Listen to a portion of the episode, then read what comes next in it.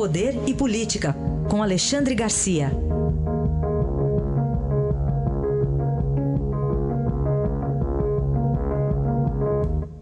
Alexandre, bom dia. Bom dia, Raíssa. Bom dia, Carolina. Bom dia.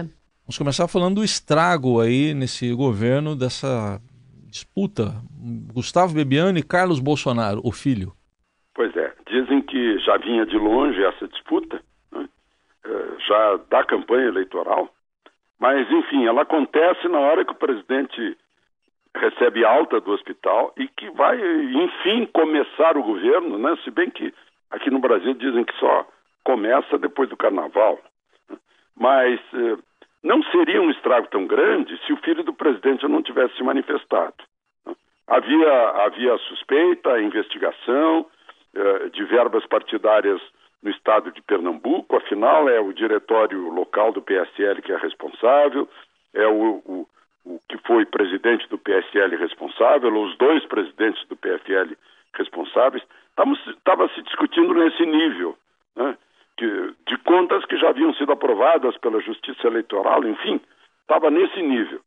Mas aí ele fez aquela declaração que havia falado três vezes com o presidente. Eu, eu, imagino né, que possa ter havido uma conversa no hospital, o presidente, é mentira, ele não falou comigo. E o, e o filho do lado, o filho, ah, posso tuitar isso? Ah, pode. Né? O filho tuitou, o presidente retuitou, o, o, o ministro foi, foi é, é, é, digamos, admoestado, né? foi, foi criticado pelo seu chefe, o presidente da República, em público, através da, da rede social. Então, isso gerou a crise. Está aí a crise ainda sem resolver, esperando-se que ou o ministro se demita, ou seja demitido, ou fique, ou alguém diga para o filho não fazer mais isso né, que ele é vereador do Rio de Janeiro, cuide de seu mandato no Rio de Janeiro. Enfim, a crise está tá aí. Ontem houve uma passagem uh, de comando no Exército, eu nunca vi tanto jornalista presente. E provavelmente por causa disso, né? Todo mundo meio na torcida assim, puxa, será que os generais que estão no governo não vão uh, dar um cala-boca no filho? Olha, não atrapalhe mais seu pai, cuide do, do mandato de seu pai. E vão? Oi? E vão? Dá um jeito? Uh, não sei. Né? se, falam com o presidente, o presidente responde, fale com ele então, como é que a coisa funciona. Ontem, essa passagem de comando que eu disse é do, é, é, é do porta-voz, general Rego Barros, que deixou o Centro de Comunicação Social do Exército e entrou no lugar dele o, o general Richard, que foi secretário de Segurança no Rio de Janeiro durante a intervenção. Muito bem. Agora, só para entender um pouco mais, Alexandre, é, essa crise você acha que pode chegar até o Congresso, contaminar o Congresso, as discussões por Atrapalha, né? porque nesse momento começam, assim que o presidente der o, o, o ok para o, o, projeto de reforma tributária, uhum.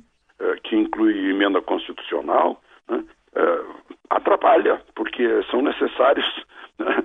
60% dos votos da Câmara e 60% dos votos do Senado atrapalha os entendimentos, porque envolve um partido que é da base do governo, o PSL, o principal partido, o partido do presidente, afinal.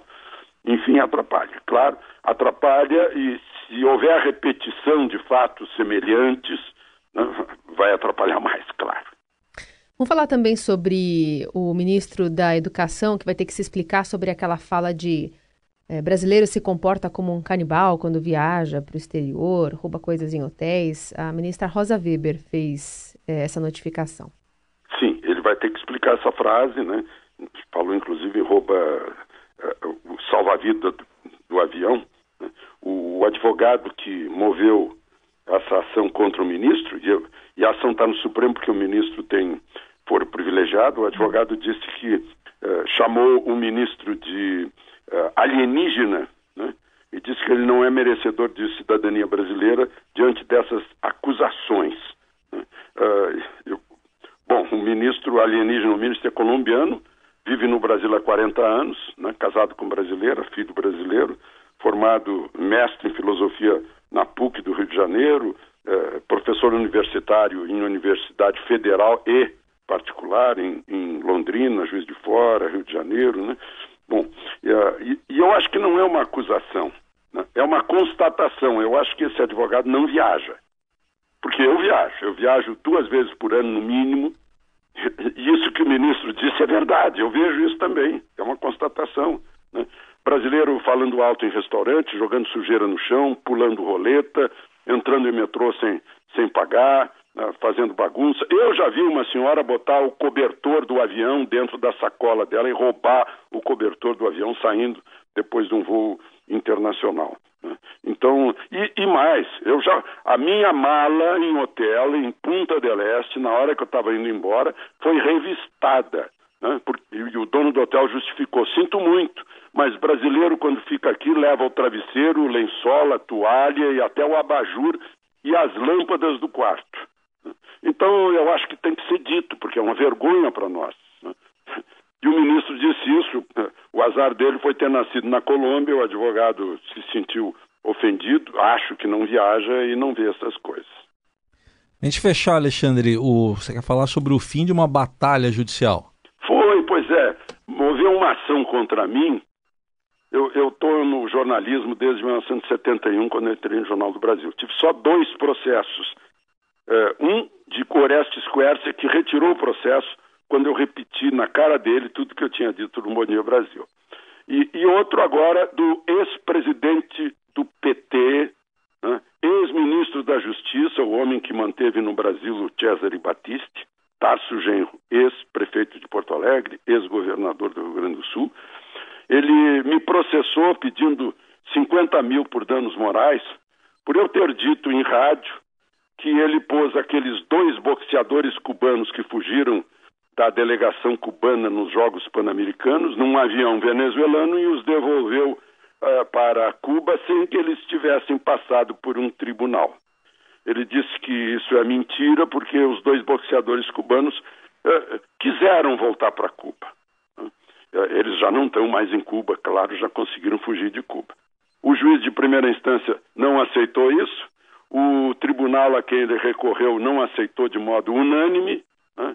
e, e agora transitou em julgado, e é por isso que eu estou falando nisso, porque transitou em julgado. Né? Eu acho que venceu a verdade, todo mundo sabe como foi a saída desses boxeadores cubanos. Eu queria deixar isso registrado, que foi uma, foi uma tentativa de, de calar a liberdade de imprensa e usando fatos uh, inventados. Né? O, boxeadores cubanos não foram embora para Cuba uh, por vontade própria, foram porque foram presos pela Polícia Federal, estavam em Pernambuco, e depois o ministro da Justiça os, os devolveu ao regime castrista. Era isso que eu queria contar para você. Muito bem. De qualquer forma, fica registrado que os Jogos Pan-Americanos foram em 2007, estamos falando em 2019, portanto, 12 anos, né? É isso. 12 anos. É, a justiça é, é, desse jeito. Demora e dá um trabalho enorme, porque foi lá na, na, no Foro de Porto Alegre. Ah, tá bom.